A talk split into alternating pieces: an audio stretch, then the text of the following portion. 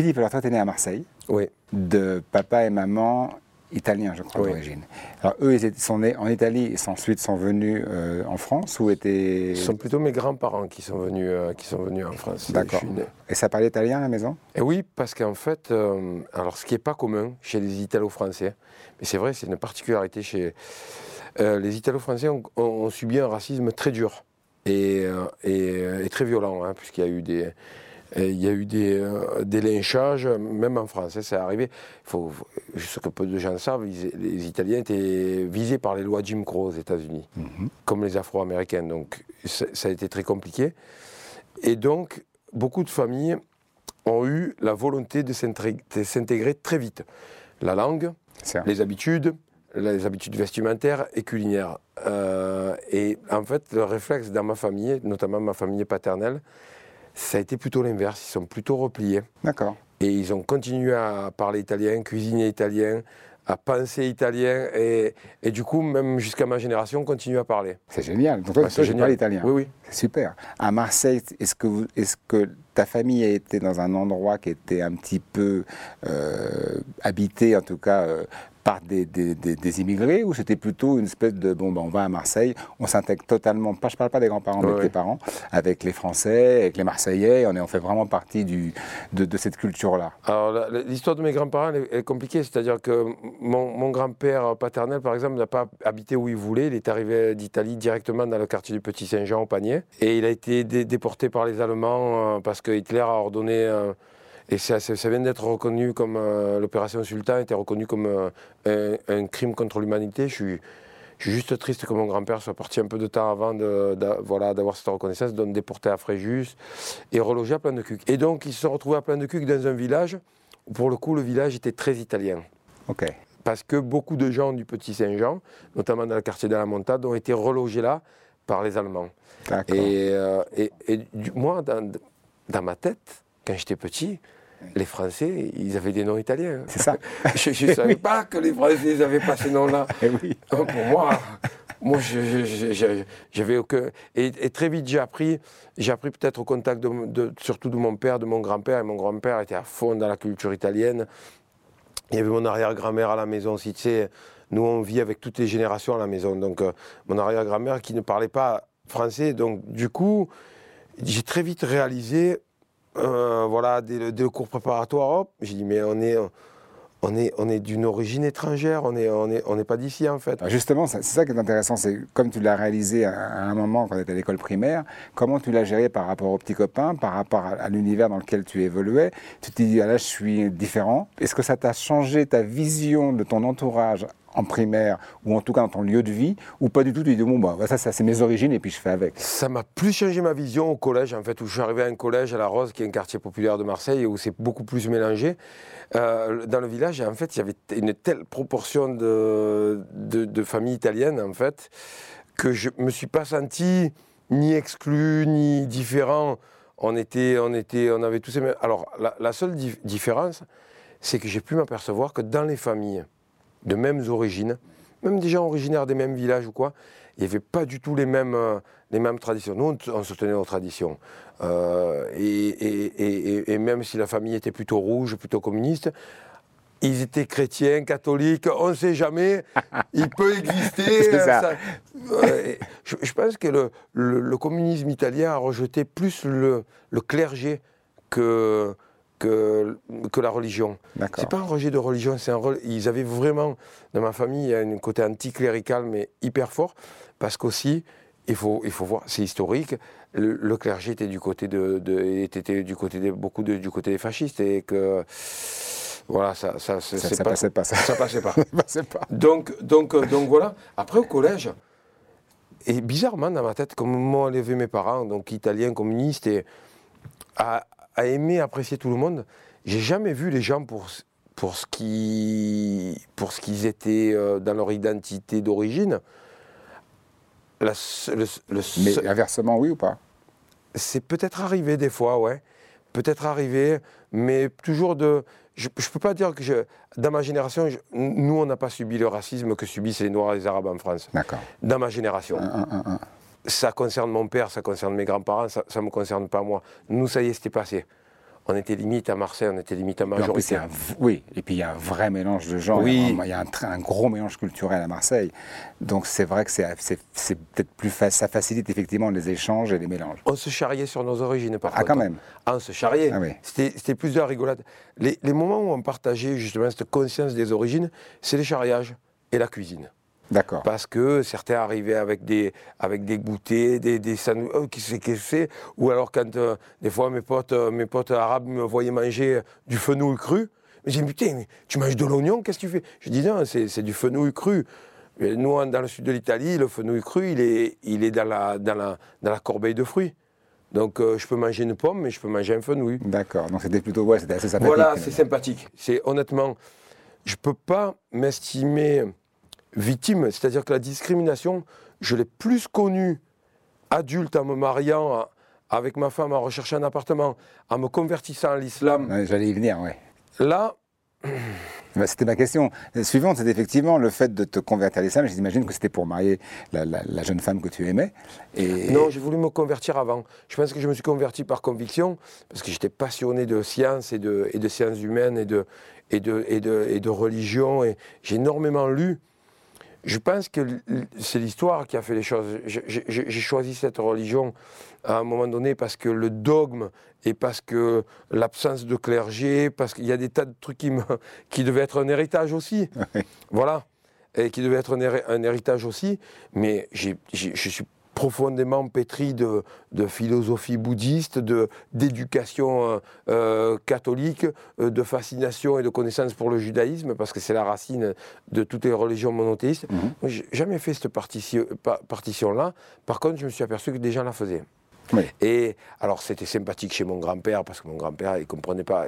Il- À table, il dit Bois le vin Non, papy, je ne bois pas de vin et tout. Eh putain, mange le jambon, fais pas chier maintenant. C'était Ouais, c'était vous les, pouvez pas les comprendre. charriages, mais il n'y avait pas de. Il n'y avait pas de. Comment dire, de méchanceté. Par contre, quand tu es jeune marié et que tu vas euh, chercher un appartement et que la notice du propriétaire dans des agences, pas de chien, pas de noir, pas d'arabe, c'est chaud. et là tu vois ta femme, tu vois tes enfants, tu, tu te dis, mais c'est pas possible. On en est encore là. On en est encore là, c'est incroyable. C'est assez violent. C'est très violent. Mais donc, toi, la décision que tu as prise à cette époque-là, avant de te marier, de te convertir à l'islam, c'était vraiment quelque chose de principalement intellectuel ou simplement parce que tu avais un entourage de gens qui étaient déjà dans cette religion-là, qui t'ont un poil convaincu que finalement, il y avait des choses qui te paraissaient cohérentes par rapport à ta vision du monde? Exactement. Alors, je pense que tu as dit la, la- la réalité des choses. C'est un combiné des deux. C'est un combiné des livres que je lisais, mais aussi, par exemple, ça a commencé avec, euh, milieu des années 80, euh, tous les potes, ils faisaient le ramadan. Par solidarité, tu te voyais pas arriver avec ton sandwich devant tout le monde et le manger. Donc, tu jeûnais par, euh, par, par respect, par solidarité. Et puis après, le soir, tu te retrouvais sur les pelouses ou sur les bancs à la place d'Aix. Et puis on se racontait que des belles histoires. C'était pas ces histoires de, ces histoires de politique en religion qu'on voit maintenant. C'était des histoires fantastiques, c'était des histoires des, prophètes, c'était des histoires. On était sur des bancs à Marseille, en plein centre-ville, en plein béton, mais on, ça sentait, sentait euh, le voyage, ça sentait euh, les, les- les- grands monuments, euh, ça sentait les nuits bleues étoilées. Et en fait, je, je suis venu à la religion par le, par le bon côté des choses, par, le, par le, le- le partage. Et ça, c'est fantastique. Après, les, les livres ont fini de me, de me convaincre sur des points de vue plus dogmatiques. Mais, euh, mais je ne suis, je me suis pas converti euh, euh, à cause de situations politiques dans le monde. ou par des... C'est pas ça qui m'a convaincu du tout, absolument pas. Et le fait que tu sois, donc, à un moment donné, les gens, autour de toi savaient donc tu étais converti à cette religion de l'islam, est-ce que ça a créé des, des différences? Est-ce que ça a créé des, des départs, des, des- certaines réticences ou, des, ou de non-compréhension? Je pense que dans, dans, le- dans le- dans l'entourage, on va dire, euh, familial des plus anciens, ça crée de l'incompréhension. Parce qu'ils ne comprenaient pas pourquoi. Et puis en plus de ça, ils sont. Enfin, c'est catholique et rouge, donc déjà, les communistes, la religion. euh, et il y avait plus d'incompréhension, mais ça a été très bien accepté. euh, par exemple, tous mes amis d'enfance. Et après la famille, après, ça a été très, très, très bien accepté. Pas, pareil, encore une fois, j'ai pas souffert. C'est plus, j'ai plus souffert. J'ai plus souffert quand j'ai regardé ma télévision, quand j'ai lu les articles de presse, quand je lis, pourquoi je mets ça au passé? Quand je lis et que je regarde, et quand je, et quand je vois des gens très éduqués, ayant fait, ayant fait beaucoup d'études, dire de telles conneries et, et, avoir une telle ignorance des choses, c'est quelque chose qui me sidère. Oui, parce que ça reste toujours un peu superficiel dans l'analyse des choses. Mais par rapport à ta femme, comment tu as pu le vivre? Parce que toi, tu t'es positionné, elle, elle est de religion musulmane également. Donc, c'est tout à coup, c'est particulier. Ma femme est noire, arabe et musulmane. C'est une sorte de, une sorte de all-star game. Euh, euh, je, je, pense que, je pense que ça vient avec les enfants, en fait. Oui, c'est ça.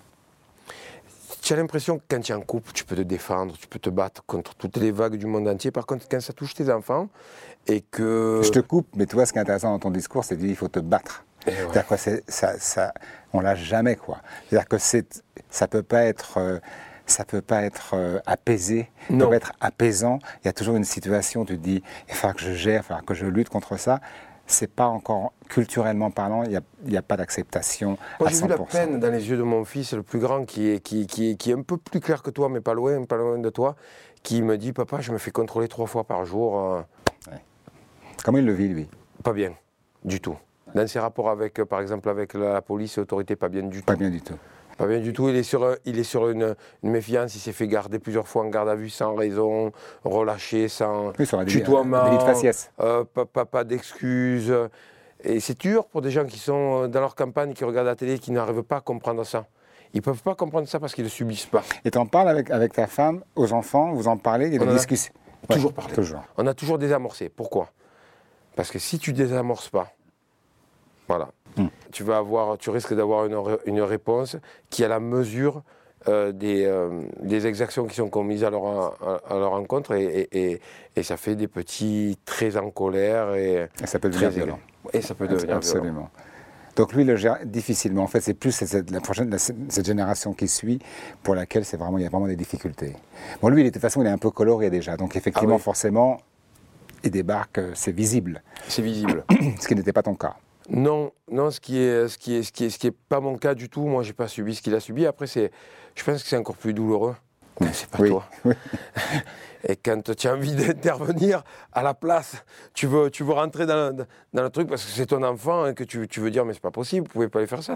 C'est un gentil garçon, c'est pas possible de. Il n'y a, pas de discussion, il n'y a pas d'ouverture. Non, il n'y a pas d'ouverture, mais à côté de ça, euh, j'aime bien son caractère parce qu'il a su dans sa vie se focaliser sur les gens bien. Mm-hmm. Et en fait, il, il s'attarde euh, euh, aux bonnes choses et après, les, les, les, les imbéciles, s'il y en a, il, les met de côté. Ta femme, elle a eu un peu l'ensemble, elle, elle, a tout gagné, quoi, d'un coup, elle a tiré le, gros lot. Comment ça se passe pour elle, effectivement? Est-ce que c'est compliqué? Moi, par rapport à toi, par rapport à son entourage, par rapport à sa vie au quotidien, comment elle le gère, comment elle l'assume? Est-ce que ça lui pose des, des difficultés ou pas? Ou elle, bon. Je pense que c'est un bulldozer et qu'elle n'y voit aucune difficulté dans son quotidien. Alors, c'est plus de la peine. C'est-à-dire que quand elle, voit ce genre de mots, c'est une tristesse, c'est une incompréhension sans borne. Mais elle éprouve la même chose quand elle va regarder des informations et qu'on voit comment on peut stigmatiser des gens, comment on peut détourner euh, euh, des, pensées, des propos, des mots euh, oui, en les sortant du contexte, etc. Mais je pense qu'on s'en rend compte de plus en plus. Je pense que les gens, en général, de plus en plus sont au fait même de. Oh, ils se font un peu balader, on se fait un peu balader. Oui, oui. Mais en même temps, on est dans le même état d'esprit. C'est-à-dire qu'à l'époque où on, cherchait cet appartement, c'était euh, au début quand on s'est marié en 1993, et qu'aujourd'hui, de manière très triste, bientôt en 2022, euh, en 2022 on, est, on, est, on, est toujours, on en est toujours au même point. On en est au même point, oui, tout à fait. Je suis assez d'accord. C'est triste, mais je pense qu'on est, on est là et, à ta place et à la mienne, et on est, on est nombreux dans ce cas-là, effectivement, avoir une certaine pensée, une certaine vision, parce que moi j'aime bien l'idée du partage et de pouvoir le vivre ensemble, parce que je pense que c'est totalement possible, dans le respect de l'autre. Oui. Et je pense que si on est de plus en plus nombreux de cette manière-là, je pense que ça va faciliter les choses pour les prochaines générations. Nous, personnellement, bon voilà, on a fait ce qu'on avait à faire, mais ce qui est important, c'est ceux qui arrivent derrière. Justement, on m'a demandé une question un jour, on m'a dit, est-ce que tu discuterais avec les identitaires? Hmm. Je dis, moi, je me régalerais même à discuter avec les identitaires. Pourquoi? Parce qu'à un moment donné, moi, je vois rien de mal de leur côté à ce qu'ils défendent leur identité ou une identité. c'est leur manière offensive de le faire et exclusive de le faire qui me dérange. C'est-à-dire, tu peux faire découvrir tout ce qui fait la richesse de ce pays, la culture, euh, le, ressenti euh, propre. Il n'y a, pas de souci, mais on n'est pas obligé de le faire de manière euh, véhémente, agressive. Ou quoi. C'est pour moi, on dit dans un texte avec, avec Johnson, l'identité c'est bien, mais l'humanité c'est mieux. Et il faut placer l'humanité au-dessus de l'identité. Il y a l'identité, important, pour se construire, pour comprendre, pour lire le monde, pour lire son entourage, mais l'humanité, c'est au-dessus. D'accord. Et je me, demandais, quand tu as commencé à, monter ce groupe euh, de hip-hop, quand tu as commencé en tout cas à faire du hip-hop, est-ce qu'il y avait déjà une espèce de positionnement pas du tout rébellion, mais plutôt culturel par rapport à tout ce, que tu as lu et tous tes, centres d'intérêt. Alors je sais que tu as un féru d'Égypte, etc. Mais au-delà de ça, est-ce que c'était vraiment une, manière, parce qu'on a des codes et des facilités et un certain potentiel, peut-être que le tien, les tiens en tout cas, se réunissaient dans cette envie de, de, ce que tu avais découvert, de le faire passer aux autres? Alors c'était aussi dans l'éducation de ma mère. Hein. Ma mère, ma mère, j'étais tout petit, j'allais dans les manifs contre la guerre du Vietnam. Des, des, des, des, des posters d'Angela Davis, des tracks de Lyra. Euh. bon, bref, c'était. Et donc, en fait, quand j'ai commencé à faire du rap, je pense que ça a transpiré dans, mes, dans, mes, dans, mon discours, dans, dans, mes paroles, et dans le fait de pouvoir échanger des idées. Le, plus intéressant, c'est perçoit à travers le rap, mais à travers le débat public, que l'absence de débat est absolument gravissime et que quand euh, il ne peut pas y avoir qu'un aller, il ne peut pas y avoir que deux pensées. C'est pas la bipolarité. L'humanité, c'est une mosaïque donc des manières de penser. Je me retrouvais d'accord avec toi, je me, je me retrouvais en désaccord avec toi. Peut-être tu aurais rencontré le Philippe à 18 ans. Nous, dans le rap, on voulait détruire toutes les autres musiques. tu m'aurais dit, mais quel petit con celui-là Alors, euh, bah il ne comprend pas, il comprend pas ce que ça peut être la finesse du jazz. Mm, mm, mm, on y est venu après. Et finalement, je me retrouve aujourd'hui à écouter de la musique classique, à écouter du jazz, à écouter de la soul. Peut-être une boucle, parce que ma famille, ils en écoutaient. Mon père était, était, était fan de chansons françaises. Il aimait Johnny Hallyday, mais aussi il aimait Ray Charles. Il était fan de Ray Charles. Donc, euh, c'est pour ça que des fois, quand il y a Ray Charles, ça me rappelle trop papa et ça me. Ça me euh, euh, voilà, comme l'autre jour, il y avait Georgia on My Mind qui passait. Magnifique. Et je me suis retrouvé. Magnifique. Voilà. Magnifique. Je me suis retrouvé petit à la, à la maison. Et donc, J'y suis venu. Le rap, c'était une étape. J'ai peut-être été euh, un petit con du hip-hop parce qu'on voulait écraser les autres musiques, on se moquait de tout, mais en, même temps, on avait une attitude très punk. C'est ça. Extrêmement punk dans les premiers. Et ça fait bouger les.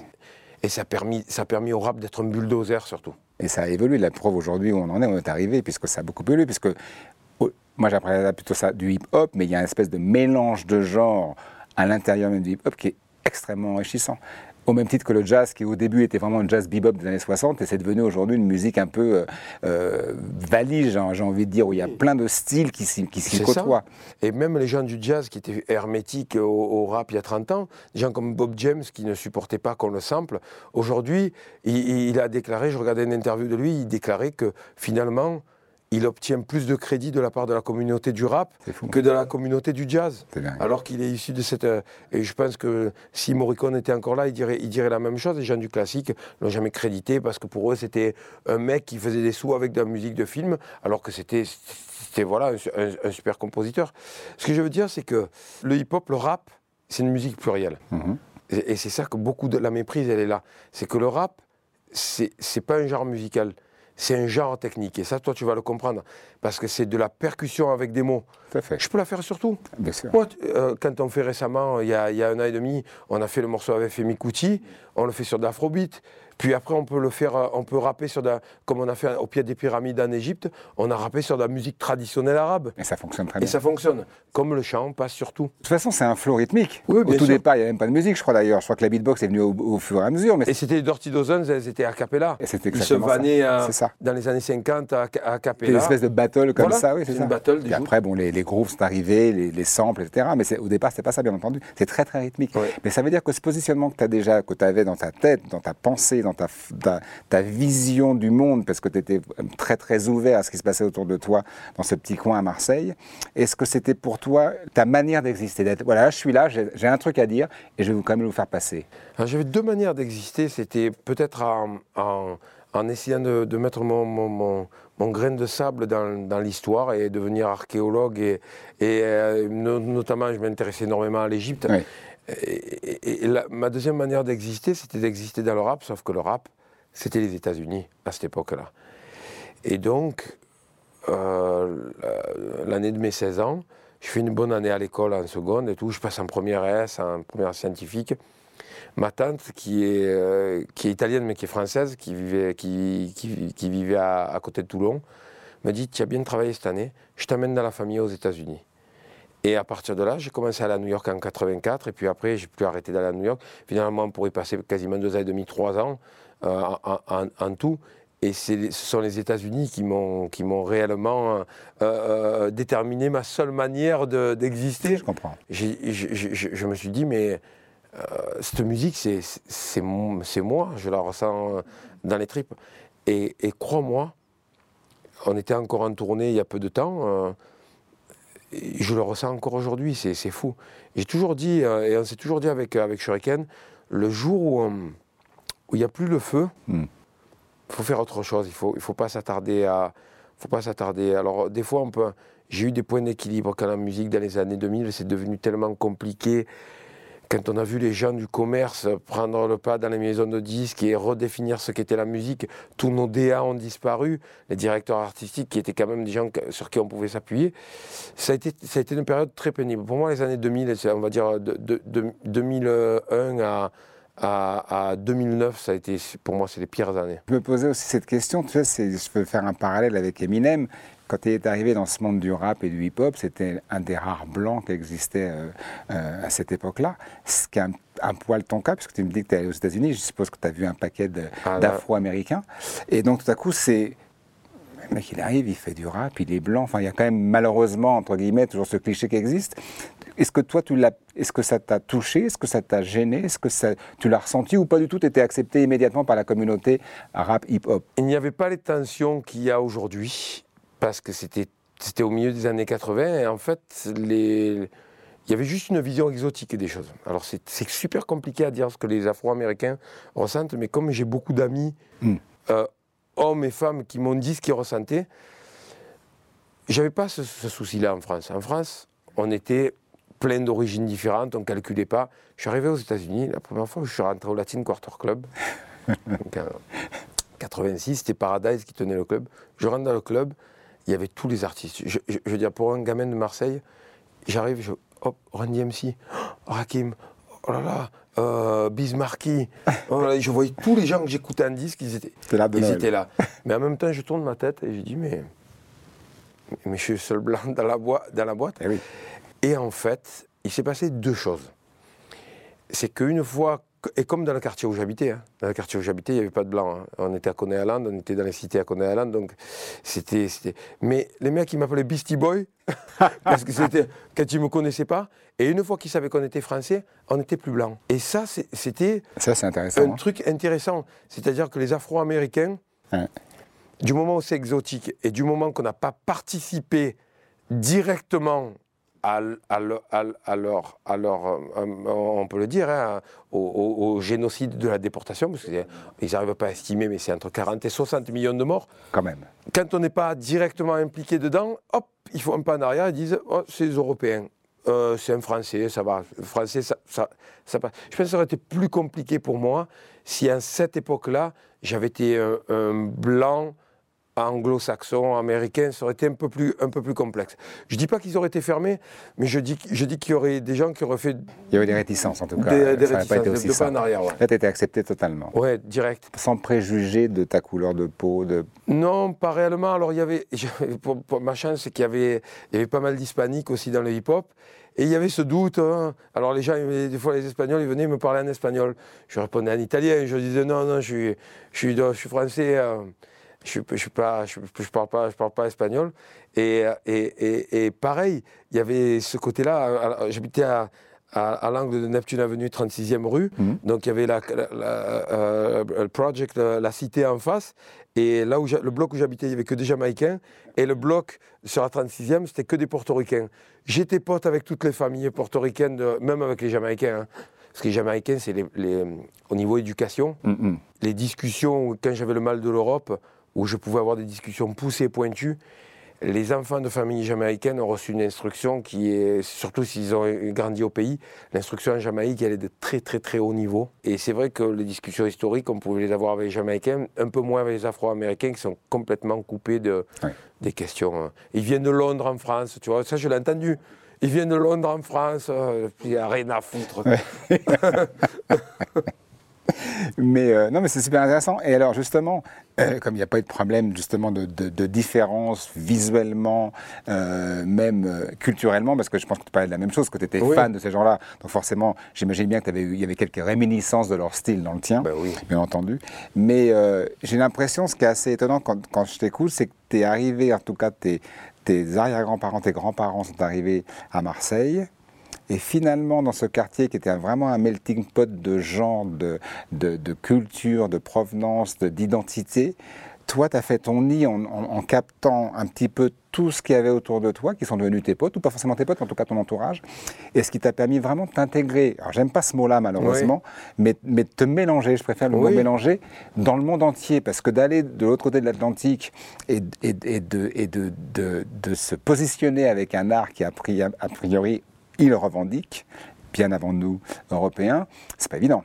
Tu vas Non. leur terre. Et en plus de ça, je pense que c'est, ça fait partie de, la, de, de de- de l'essence de l'esprit hip-hop, c'est-à-dire que le sampling fait partie de notre culture et qu'on peut avoir une, une attitude dans sa vie de sampling.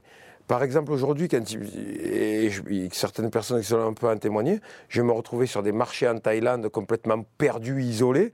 Je vais être au milieu des tailles, je vais baragouiner quelques, quelques, quelques mots thaï et je ne me sens pas ni exclu, Mais est-ce que tu as, est-ce que t'as justement, comme tu as des enfants, est-ce que tu les as emmenés avec toi un petit peu dans ces voyages-là? Je les ai menés avec moi beaucoup dans Et ces voyages. Comment ils se sont positionnés par rapport à ça? Parce que du fait que ton garçon déjà est un peu plus coloré que toi, euh, le regard des autres est encore différent. Est-ce que eux, comment ils s'en sont euh, qu'ils- Qu'est-ce qu'ils ont ressenti grâce à ça? Alors, ils, ils se sentent enfants du monde, en fait. Ils- je, je- je les vois, je- alors ils ont une culture, une culture qui est japonaise, hein, parce qu'ils ont grandi avec les mangas, avec... euh, donc la, la fois où on est, parti en concert à, Tokyo, ils étaient, ils c'était comme des fous, les figurines, ils m'ont rendu fou avec les, ces, trucs-là. Mais ils se sentent de, partout chez eux. Ils n'ont pas ce côté-là. En fait, je crois qu'ils ont une innocence à pas calculer ces, ces problèmes-là, sauf, bien entendu, quand on vient te contrôler, qu'on vient te le rappeler. Et- et je pense que les, c'est triste à dire, hein, je, suis, je suis triste pour mon pays, mais les, les plus mauvaises expériences qu'ils ont eues, c'est ici. Ah oui. Même aux États-Unis. hein. Même aux États-Unis, mon fils a vécu à Atlanta, ça, il n'a pas eu les galères qu'il a ici. hein. Moins qu'ici. Mm. Et pourtant, il y a beaucoup de dérives Ah oui. de l'Atlantique, on le sait. Néanmoins, c'est assez étonnant qu'en 2021, on est, on est encore à en parler de cette manière-là. C'est ça. C'est que je trouve que c'est un sujet. Moi, j'étais persuadé à la fin des années 90 que ça y est, on était en train de tourner une page et qu'on allait passer à autre chose, à savoir comment on pouvait construire, comment ce pays, on le dit souvent, pouvait courir sur deux jambes mais pas à cloche-pied. Et, et on était persuadé d'avoir passé le cap. Je, je pense malheureusement que le, le drame de la France, c'est septembre 2001. Oui. Parce que c'est un drame culturel. C'est un drame où- où- où- où- où- où on peut parler avec les Américains, on peut avoir des débats, avec les Français, non. Et on a l'impression que ça s'est effondré là, euh, dans le 7e, sur, euh, au, ou au Trocadéro. ou- Oui. Et, et- ce sont des choses dont on ne peut pas parler. Et surtout, ça redéfinit la manière de la Française et du Français de consommer l'information. À partir de cet événement-là, les gens consommaient de l'information en, en boucle. Et avec l'information en boucle, il y a des communicants qui sont des communicants de la punchline euh, fâcheuse, ou facho, ou comme Ouais, tu veux, ouais. et qui usent de cette information en boucle pour lancer la petite polémique tous les jours, mais qui, somme toute, fait leur, fait leur, fait leur publicité. Et je- le drame de ce pays, il, il- il- il est là. hein. Il est que le virage, il a, le virage a été loupé. hein. Ton garçon le ressent, ça, t'en parles avec lui de ça justement Est-ce qu'il te le cite Est-ce qu'il sent effectivement une espèce de stigmatisation, d'amalgame? Les trois me le disent. Les trois ressentent la même chose. Les trois ressentent la même chose. Les trois veulent partir à l'étranger. Ah ouais Donc le Covid, pour eux, c'est un drame. Ça a été un frein dans leur... euh, Forcément. Après, je leur ai dit, si vous vous sentez bien, si vous, si vous êtes bien en Asie, allez en Asie. Si vous vous sentez bien en Afrique, allez en Afrique. L'Afrique, c'est le, le futur. hein. Ouais. Je signale à tous les gens qui sont euh, obsédés par le, par le fait de voir des gens monter au barbelé, qu'ils soient très prudents et qu'ils fa- qu'ils fassent attention que ce ne soient pas leurs enfants, euh, ou leur- surtout leurs petits-enfants qui montent au barbelé de l'Afrique. Parce que l'histoire est une roue. Et, et en étudiant l'histoire, on s'aperçoit que ce qui est en haut de la roue, si la roue bouge et tourne, un jour c'est en bas. Tout à fait. C'est marrant parce qu'effectivement, on a tendance, d'une manière assez large, c'est pas du tout péjoratif ce que je vais dire, mais sur- comme tu l'as dit au début, sur, le, sur, sur les, les groupes, ou en tout cas les acteurs de cette musique rap et hip-hop, à imaginer qu'effectivement, c'est toujours un, un- On parle de fête de société sans aucune profondeur, euh, et, euh, et quand on t'écoute, c'est tout l'opposé. Ah, c'est pas comme moi, je pense qu'il y a beaucoup de gens dans le hip-hop, ouais. Parce que là, on oui, est c'est ensemble. l'opposé, parce qu'on n'a jamais gratté. On a toujours perçu que la surface, la surface de cette culture-là, bon, l'apparence. Donc déjà, par exemple, la méprise sur les chaînes en or ou les dents en or. Je veux dire, ce sont des trucs qui sont vieux comme le monde. Oui. Ils perpétuent juste euh, l'apparat. L'apparat qui était en vogue chez les, chez les Égyptiens de l'Antiquité, l'apparat qui était en vogue surtout tout, tout- tout dans l'Empire mandingue, en- Afrique de l'Ouest, l'apparat qui était en vogue en Europe Bien sûr. tout simplement. Et en fait, c'est un prolongement de quelque chose qui est très humain. C'est pas nécessairement. Alors c'est marrant parce que les gens qui reprochent ça au rap disent oui le rap ultra capitaliste et tout ça. Et puis quand le capitalisme embraye dans des dérives incroyables, ah non non non, ils sont gentils ces gens-là, ils nous veulent du bien. Ouais. Tu parles. Donc en fait, vous êtes un peu les néo-philosophes. Je pense qu'on essaie de faire de la philosophie, mais au sens éty- étymologique du terme. hein.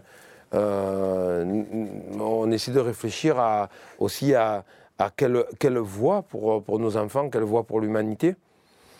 Et, euh, et il- il- il- oh, il- Jean d'Ormesson disait, disait un truc euh, intéressant qui m'a beaucoup interpellé, c'est qu'on a tout le monde a droit au bonheur, tout le monde peut être heureux, mais on ne peut pas être heureux si les autres ne sont pas autour, ça va mal se terminer. Bien entendu. Et, et je pense qu'on on est dans ça aujourd'hui parce que cette information en boucle, parce que combiné à la télé-réalité, parce que combiné aux réseaux sociaux, ça a développé chez les gens, notamment dans les pays occidentaux, un individualisme sans borne. Tout à fait d'accord. Et quand on se voit que soi, on a du mal à se projeter dans un ensemble. Très juste. Tu parlais de Sal Johnson, justement, il fait partie de ce nouvel album Oui. Qui est sorti récemment, très récemment, qui est magnifique. Alors ce nouvel album, je ne raconte pas, il y en a quand même. Mais alors, alors c'était pas parti pour être un album. C'était quand on, est- on s'est retrouvé confiné la première fois, on a fait un six titres. On a dit on va faire un premier six titres euh, pour s'occuper, pour sortir des trucs. Et puis on a commencé à fabriquer le vinyle dessus. Puis notre chômage forcé s'est prolongé. Donc on était tous les jours au studio et on faisait des titres. Bien sûr. On dit venez, on sort un deuxième, un troisième, un troisième. Et en fait, cet album rassemble quatre EP. C'est énorme. Euh, en ce sens, c'est pour ça qu'il y a autant de morceaux, il y a 24 titres. Et en fait, c'est six- c'est- c'est c'est quatre fois les, les six, ti- quatre fois six titres. qui- Magnifique. Il y a quatre vinyles à l'intérieur, c'est Ouais. magnifique. Et euh, avec. euh, Toutes avec- les pochettes d'Ayam, en fait, rassemblées sur une pochette. En fait, vous avez les 10 albums précédents sur, euh, sur une pochette. C'est très beau. C'est un beau cadeau à se faire. Ouais, c'est et la musique soigne l'âme parce que on trouve que justement on appelait rime essentielle, c'est un petit clin d'œil euh, euh, à- au, mot de ce gouvernement qui nous a déclaré comme non essentiel et, et qui met des qui met des, des- des cases, Oui, qui des rangements. Oui, c'est ça. Il met met des tiroirs. Alors après, je ne sais pas si nous, on était au gouvernement, comment on gérait les choses. Mais les mots utilisés, sont, pour moi, ne sont pas forcément les bons. Et en tout cas, la manière de les distribuer, pour moi, ne- n'est pas la bonne manière. Mais bon, ça me concerne moi, ça n'engage que moi. Mais c'est vrai que c'est compliqué pour la profession, enfin la passion qu'on a tous de faire ce métier-là. Pour nous, c'est compliqué. Pour eux, c'est pas compliqué, c'est leur job. Pour nous, c'est compliqué. Ils ont été élus pour ça et ils doivent trouver le meilleur angle de comment présenter les choses. Après, quand, euh, le fait qu'on ne soit considéré pas essentiel, ça, ça, se voit y compris dans les actes. Comprenez qu'un artiste qui joue dans une salle ne comprenne pas qu'un métro soit bondé toute la journée ou qu'un train soit bondé toute la journée. Je regarde, alors il y a un endroit, ça circule plus là, le virus, il dit ah non, on va sauter sur la musique. Non, arrêtez-vous. Au bout d'un moment, moi je pense que chacun doit faire son métier. Et les politiques doivent arrêter de nous distiller de la science.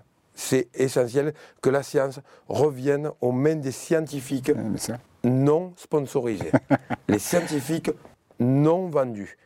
Donc, et, donc, ils adapteront des mots et un langage qui sera beaucoup plus adapté parce qu'ils feront leur politique et qu'ils appliqueront des mesures pour l'ensemble de la population.